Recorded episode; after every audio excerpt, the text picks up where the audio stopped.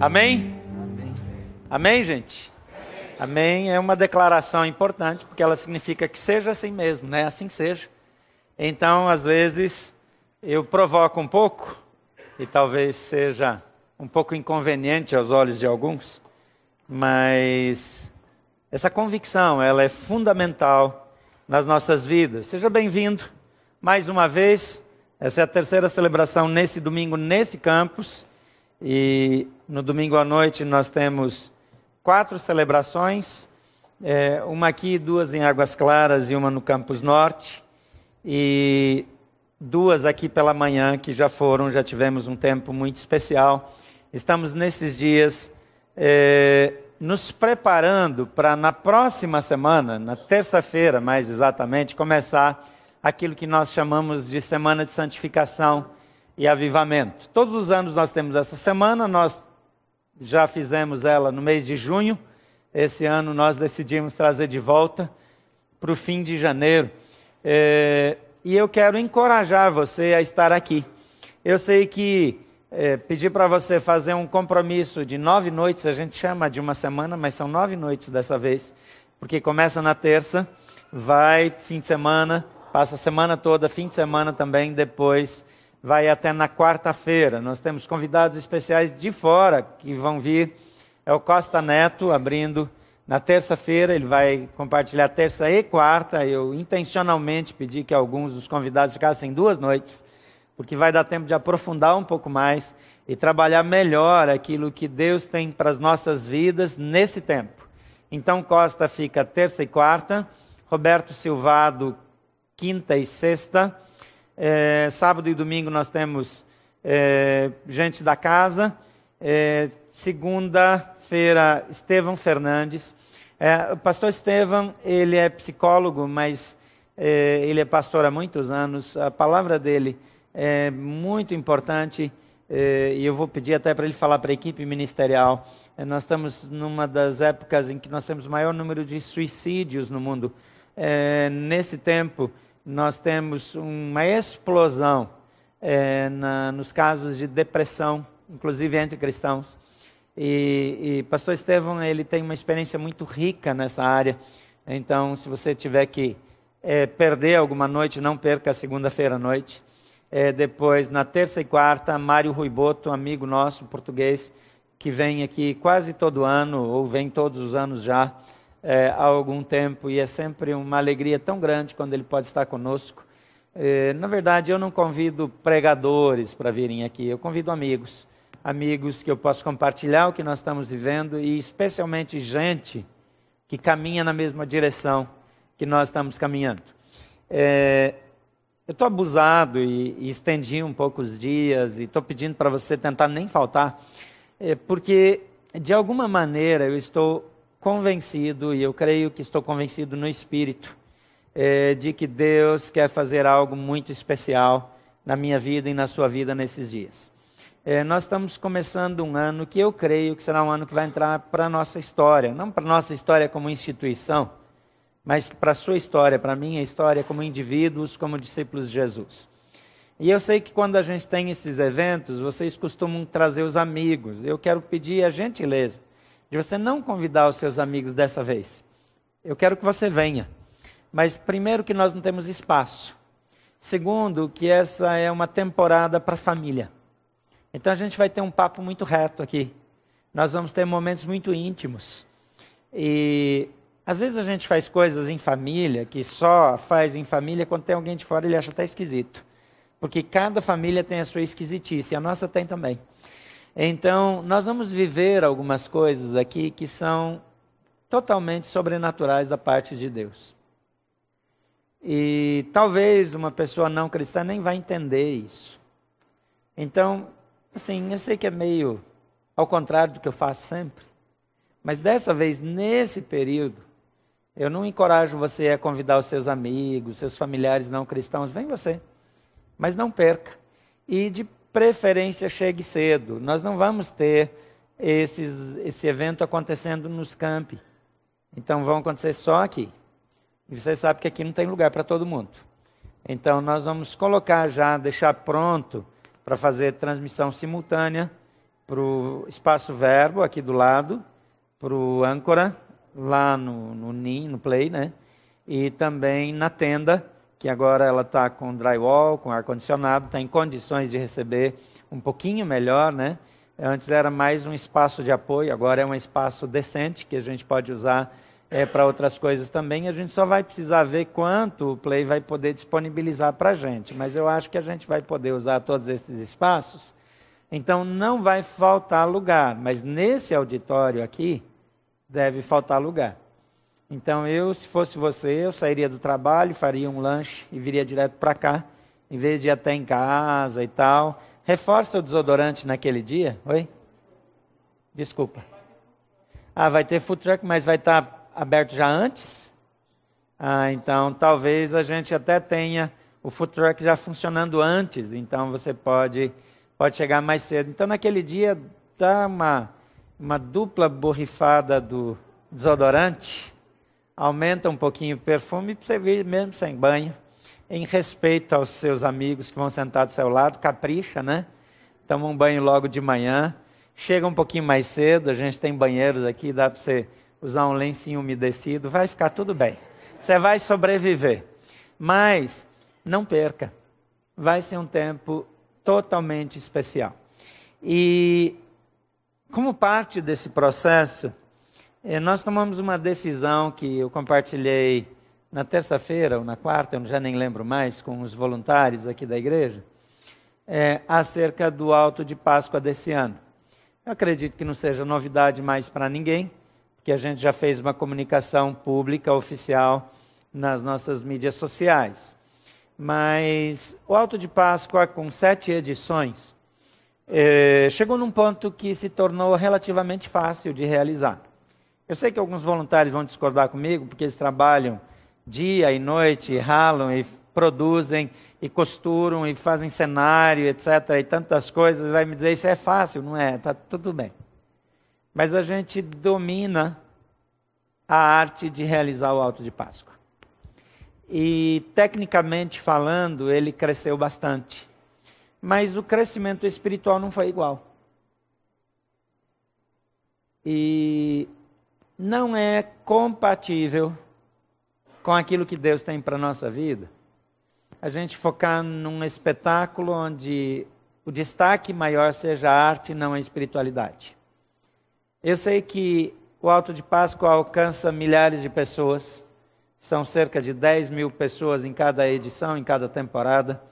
São mais ou menos duas a 2.500 pessoas que oram aceitando a Cristo e mais ou menos umas 900 até mil pessoas que preenchem uma ficha dizendo eu me comprometi com Jesus toda a temporada. Então, é, suspender o alto de Páscoa esse ano foi um desafio muito grande para mim. Foi um tempo muito intenso de oração, de busca da vontade de Deus. Mas enquanto realizávamos o alto de Páscoa, eh, lamentavelmente nós tivemos pessoas feridas pelo caminho. Gente que, por alguma razão, se machucou ou foi machucada. E algumas, alguns detalhes onde o nosso foco não foi Jesus, onde nós acabamos focando em outras coisas. E nós queremos voltar os nossos olhos para Jesus. Então, a maneira mais didática, a maneira mais segura, a maneira mais clara de mostrar que os fins não justificam os meios e que nós precisamos fazer as coisas certas pelas razões certas. É a gente parar um pouco.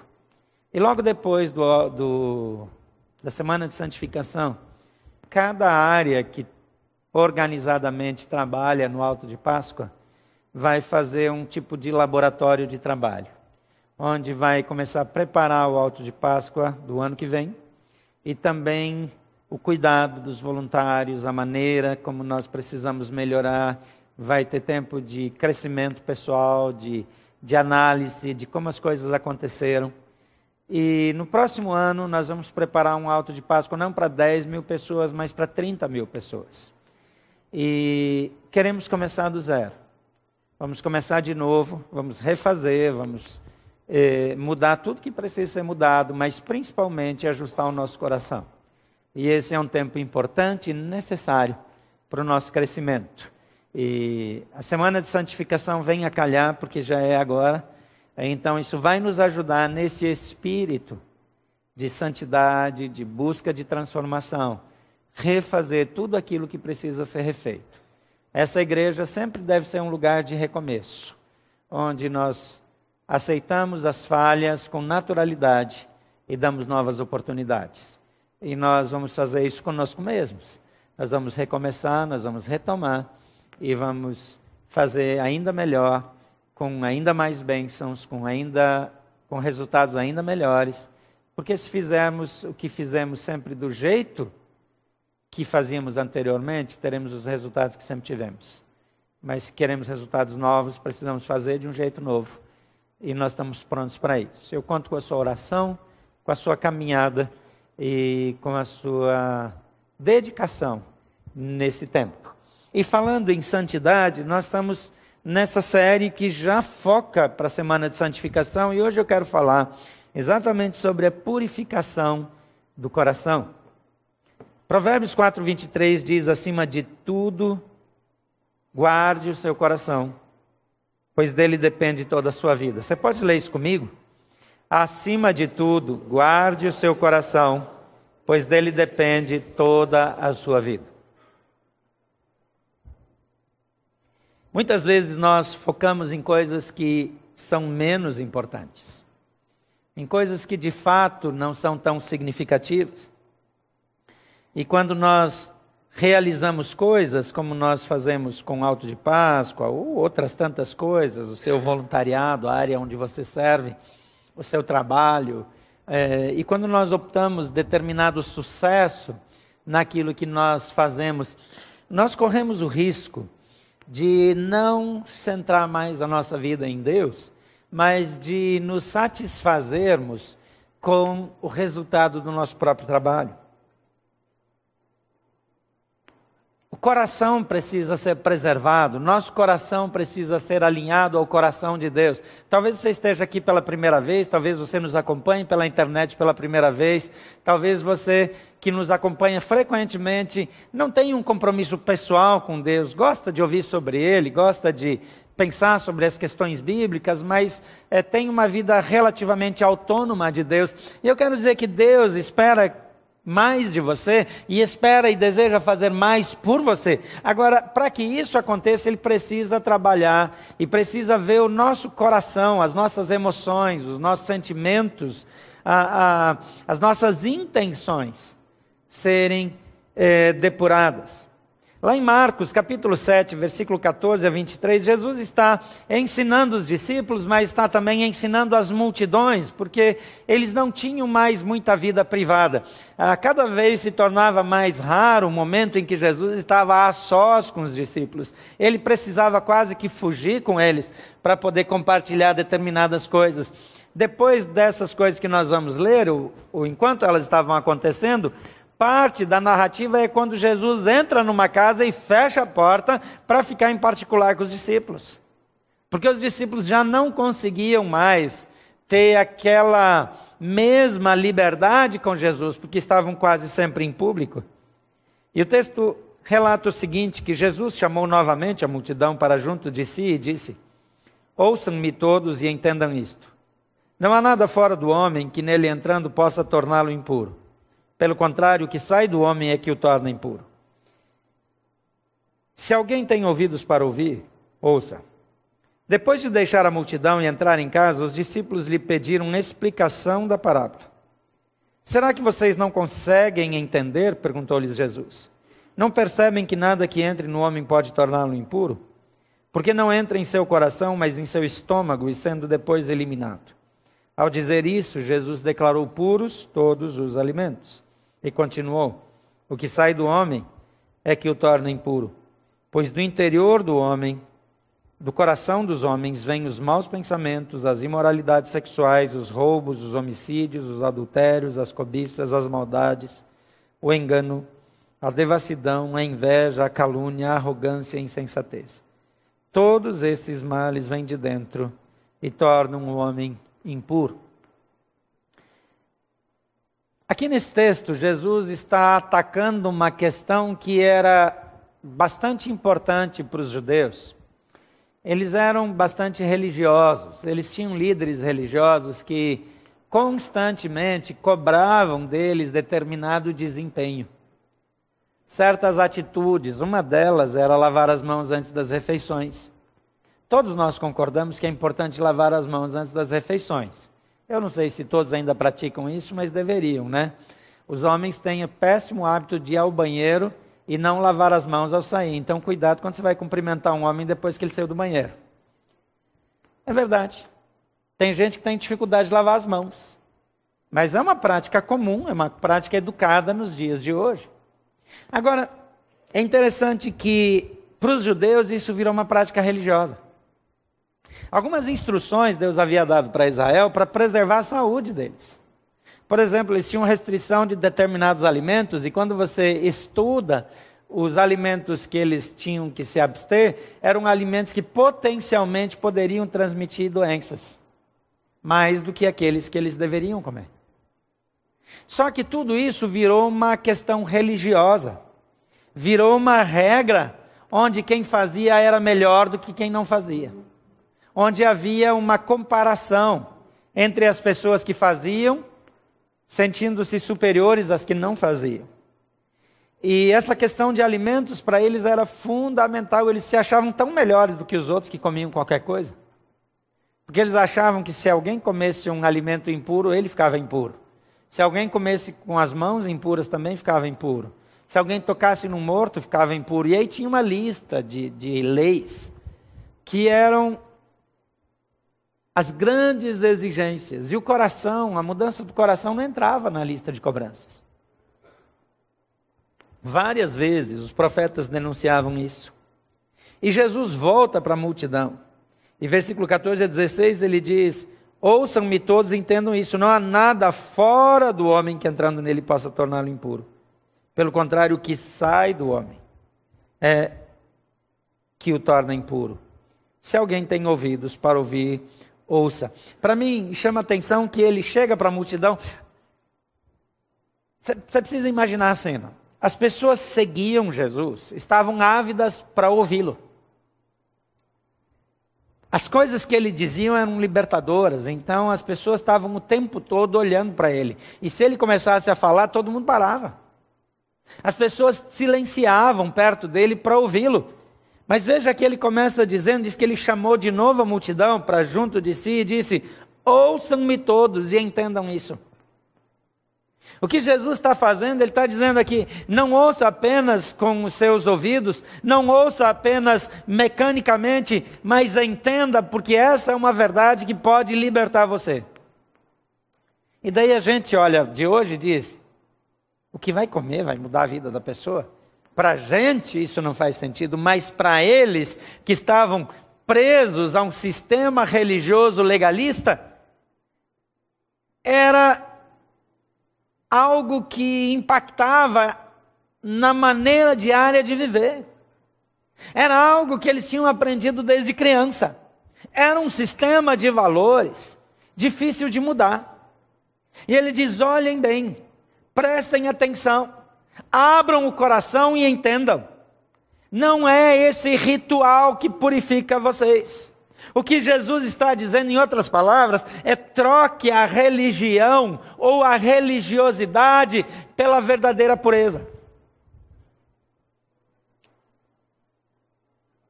Hoje em dia, o cenário mudou, o pano de fundo mudou, o contexto histórico é outro. Mas nós temos a nossa forma de religiosidade. Nós aprovamos e reprovamos determinadas coisas. Nós até fazemos determinadas coisas fora do ambiente de celebração, como nós estamos aqui, mas tem gente que entra aqui e diz: como é que pode fazer isso? Eu lembro que quando nós escurecemos o ambiente e colocamos luzes, foi um escândalo para alguns. Quer dizer, ah, isso aqui agora parece um show. Mas onde que a pessoa leu esse valor na Bíblia? Em lugar nenhum. Isso é uma tradição religiosa. E a tradição religiosa me dá a impressão de que se for diferente está errado. Na verdade, havia uma razão bem palpável pela qual nós escurecemos o ambiente. Há uma pesquisa que mostra que, pesquisa que mostra que, mostra que aumenta em 80% o nível de concentração quando você tem só o palco iluminado e o restante não. Não é por causa, não é por outra razão que os teatros, o cinema, etc, etc, escurecem o ambiente, é porque a sua atenção fica mais exclusivamente voltada para o palco, é pesquisa. E a nossa intenção é fazer com que as verdades de Deus cheguem melhor a cada coração, então nós vamos tentar facilitar isso. Mas se eu penso de modo religioso, eu acho que está errado. E aí começa o julgamento, e a crítica, e o comentário, por coisas que não têm importância. Eu, pessoalmente, como líder da igreja, eu tinha uma razão que eu não gosto de contar o tempo todo.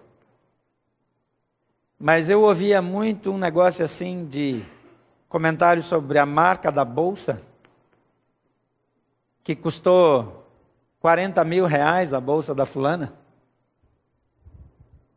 E um outro negócio feio de falar em público também, que às vezes a, a maneira de vestir chamava mais atenção do que aquilo que a gente vem fazer aqui.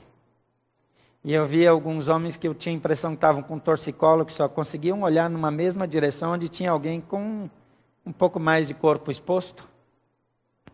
E esse tipo de coisa reduz bastante quando você simplesmente diminui a luminosidade do ambiente, tem menos distração, olha mais na direção certa. Mas não estou aqui para fazer uma defesa do estilo de celebração, porque isso nem é importante. Porque se eu disser também que esse é o jeito certo, é tão religioso quanto dizer que do outro jeito é certo. Mas Jesus está dizendo, ao invés de vocês olharem para práticas religiosas, para métodos, para formato, para roupa que vestem, purifiquem o coração. Troquem a liturgia pela espiritualidade. Troquem as tradições ou o tradicionalismo pela purificação do coração. Abram-se. E por isso Jesus diz: prestem atenção, olhem para cá, percebam isso. Não é a prática religiosa que me purifica, não é aquilo que parece piedoso que me modifica, mas é aquilo que molda o meu coração. E aí ele diz: se alguém tem ouvidos para ouvir, ouça. Provavelmente todos nós que temos uma tradição religiosa, nós que já temos uma história frequentando igreja, etc. Quando a gente entra num ambiente diferente, a gente estranha. E normalmente não gosta do que é diferente do que a gente está acostumado. Não é diferente comigo, é comigo assim, com você também. E você que aceitou a Cristo já com esse ambiente aqui, você se acostuma com ele. E daí você vai frequentar uma outra igreja, porque você se mudou, vai visitar, e daí você olha para aquela igreja que faz tudo do jeito que a gente fazia antes, e daí você diz: como pode? É tão esquisito. Porque aí a gente criou uma nova tradição. E se o apego for a tradição, o jeitão não vale nada. Ele precisa mudar de acordo com a cultura, de acordo com o ambiente de acordo com os propósitos. Mas o que Deus quer de nós não é religiosidade, é pureza. Jesus aqui ele ataca a tradição religiosa que impõe determinadas regras de conduta, mas não valoriza o interior. E ele diz o que vale é o que está lá dentro, e não o jeito que as coisas acontecem aqui fora. A aparência das nossas ações não revela o nosso mundo interior. E Jesus não espera que nós nos pareçamos, mas Ele espera que nós sejamos. Regras, rituais, liturgias, tradições não têm poder de afetar aquilo que nós somos interiormente.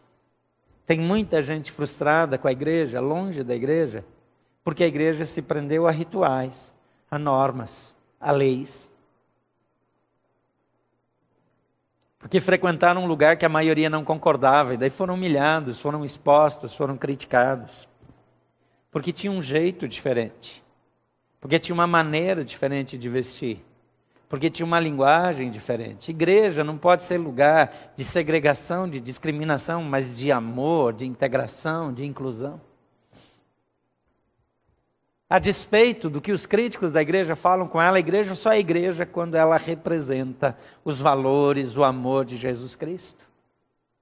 E Jesus está dizendo para os seus discípulos, para os seus seguidores: não invistam tanto no exterior, olhem para dentro. Em segundo lugar, concentre-se em mudar suas intenções. Suas intenções e os seus valores. Versículo 18 e 19, ele diz: Será que vocês também não conseguem entender? Não percebem que nada que entre no homem pode torná-lo impuro, porque não entra em seu coração, mas em seu estômago, sendo depois eliminado. Ao dizer isso, Jesus declarou puros todos os alimentos. Jesus aqui, ele fecha a questão que a tradição religiosa não faz diferença. Mas é interessante para mim que ele chama a atenção para aquilo que é de fato importante. Aquilo que de fato pode mudar a nossa vida. Aquilo que entra no coração. O que é que entra no seu coração? Eu sou um pouco traumatizado com torcida de futebol. Não por causa das coisas que acontecem hoje em dia. Hoje em dia as coisas são violentas. É, torcida organizada, matando membro de outra torcida organizada nessas brigas. E há um esforço para civilizar as torcidas né, dos clubes de futebol. Mas quando eu era menino, eu tinha uns tios, uns parentes meio desorientados. E eles eram tão fanáticos por seu time de futebol. E, e eu lembro de um deles que, eh, naquela época, não assistia-se o jogo de futebol pela TV, ainda ouvia no rádio. E, e um dos meus tios, alucinadamente, passou a mão na espingarda e deu um tiro no rádio, porque o time dele perdeu. Além de ser um ato estúpido, mostrava que o interior dele estava tão mal alimentado, digamos assim, que uma derrota do time acabou com ele. Quer dizer, às vezes a gente entra em umas paixões, a gente alimenta demais a nossa alma de determinadas paixões sem importância. Não é errado você gostar mais de um time de futebol, a não ser que seja o Corinthians. É, mas nos outros não é errado você torcer para um time de futebol. Não é errado você ter é, paixão por determinado esporte, mas, mas quando essas coisas tomam um lugar acima do que devem, geram desequilíbrio. Mas se o que alimenta o meu coração é o ensinamento das novelas, porque tem gente que todo dia, todo fim de tarde, todo início de noite, está na frente de uma TV assistindo novela. Primeiro, que as novelas são muito ruins. Segundo, que é muito lixo que entra. É muita porcaria. E a gente diz, ah, isso aí não presta, mas todo dia recebendo, recebendo, daqui a pouco já acha legal.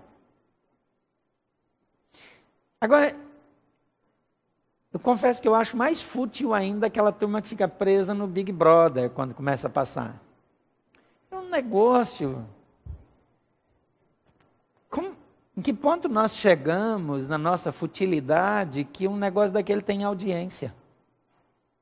Mas eu sei que alguns de vocês assistem, então não se ofendam com, meu, com a minha rabugice. Mas a minha preocupação não é o que você assiste em si. Você pode assistir o que você quiser, se eu disser que quem assiste novela não é de Deus, é tão religioso quanto dizer que quem come sem lavar as mãos não é de Deus. Eu não posso chegar nesse nível. Agora, aquelas coisas estão alimentando o seu coração.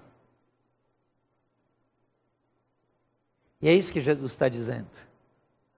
Concentre-se em mudar as suas intenções, em depurar os seus valores, em melhorar os seus valores. Porque aí tudo vai mudar na sua vida. As coisas vão ser diferentes.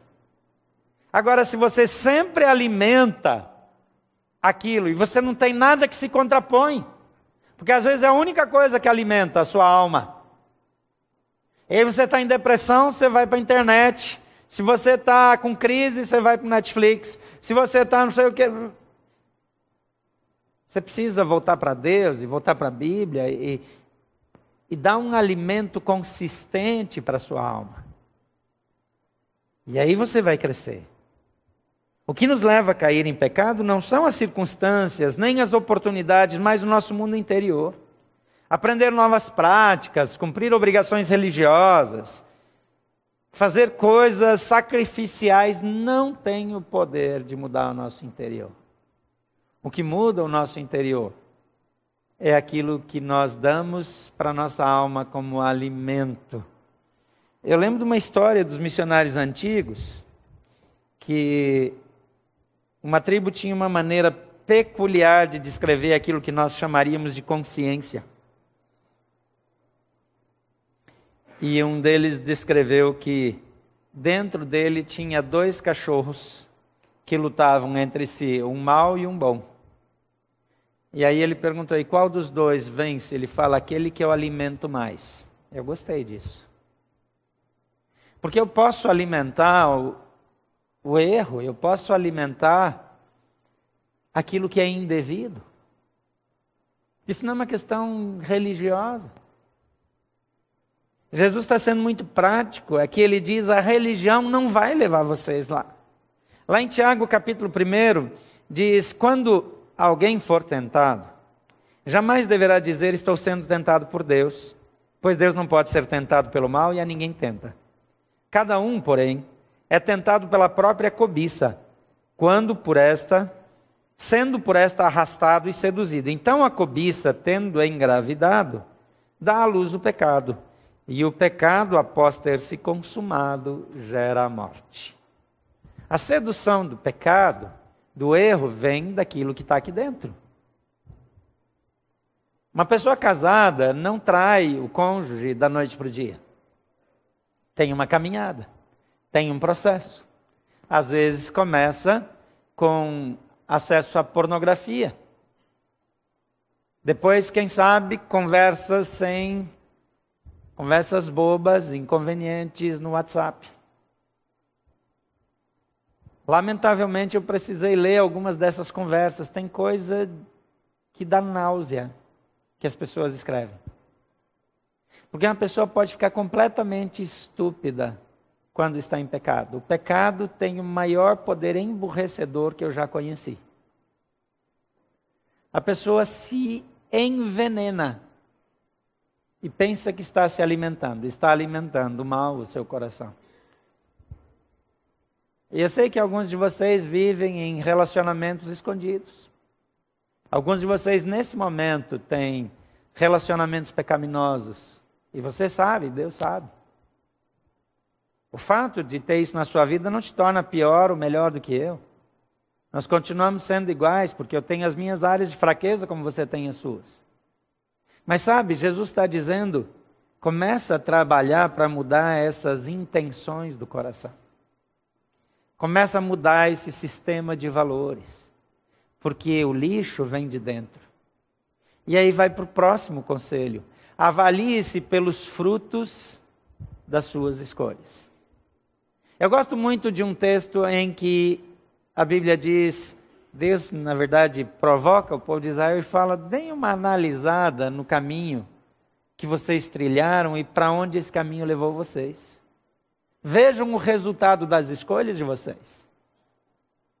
Ele está chamando a atenção aqui em Marcos 7, 20, diz que ele continuou dizendo: o que sai do homem, o que sai do homem é que o contamina é o que o torna impuro, pois do interior do coração dos homens vêm os maus pensamentos, as imoralidades sexuais, os roubos, os homicídios, os adultérios, as cobiças, as maldades, o engano, a devassidão, a inveja, a calúnia, a arrogância, a insensatez.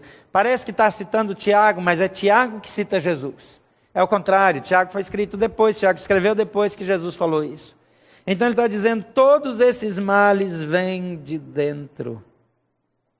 Agora, como é que eu sei se lá dentro está bom ou está ruim? Aquilo que nós produzimos revela a nossa essência. Mateus 7, 16, 18 diz: Vocês os conhecerão por seus frutos. Pode alguém colher uvas de espinheiros, diz o texto, ou figos de ervas daninhas? O que é que o texto está dizendo? O que é que Jesus está dizendo aqui? Quando vocês analisarem quem vocês vão seguir, porque está falando dos mestres, etc., está dizendo, dê uma olhada na vida deles. Eu fico impressionado como as pessoas são apaixonadas por determinados artistas, músicos, atores, etc. E como essa turma tem um poder de influenciar em eleições, por exemplo, e em tantas coisas, de repente, porque eles são públicos, eles se atrevem a dar opinião e uma legião o segue. Ok? Parece que isso era normal. Jesus fala: antes de você escolher, dá uma olhada naquilo que eles produzem. Olha para dentro, chega um pouco mais perto, dá uma olhada na qualidade do casamento deles. Dá uma olhada na vida dos filhos. Dá uma olhada em como eles se relacionam com as pessoas de perto. O que, que Jesus está dizendo? É pelos frutos que você vai conhecer. É diz, não é só por aquilo que eles discursam, ou pelo papel que eles representam, ou pelo papel que eles desempenham no cinema, ou no teatro, ou pelas músicas que eles tocam, alguns dos músicos que estão na minha lista de heróis assim, eh, morreram de overdose, de, de efeito colateral de uma vida devassa. Eram artistas incríveis. Eu admiro a capacidade artística deles e gosto de ouvi-los, mas eles não são minha referência. Porque a vida deles não me inspira, a música deles, sim, a musicalidade deles me inspira, mas a vida deles não me inspira. E Jesus está dizendo: dá uma olhada assim antes de escolher quem você vai seguir. Mas quer saber? Je Jesus está dando uma receita que serve para eu avaliar a mim mesmo. Porque avaliar os outros até é mais fácil. Difícil é reconhecer quem sou eu, como eu vivo, a maneira como eu me comporto. Isso é muito mais difícil. Então, eu creio que eu posso viver melhor, eu posso ter um coração melhor, se primeiro eu abandonar a religiosidade e buscar pureza em Deus. Se eu concentrar em mudar as intenções do meu coração e, e reavaliar os meus valores, se de fato eu avaliar o resultado daquilo que eu produzi. Porque algumas pessoas têm bons argumentos, mas não tem bons frutos. Argumento não leva você para lugar nenhum. É interessante que Jesus diz: naquele dia, lá quando tudo acabar por aqui, as pessoas me encontrarem lá no céu, ele diz: muitos vão chegar diante de mim e dizer: Ó oh, Senhor, deixa a gente entrar aí, arruma uma vaga aí, porque a gente ia na igreja, a gente dava o dízimo, a gente expulsava demônios, a gente fez tantas obras de caridade. Ele vai dizer para eles assim: Eu nunca os conheci. Porque não é uma coisa ou outra que eu faça um ato de bondade que me redime, é aquilo que eu sou interiormente.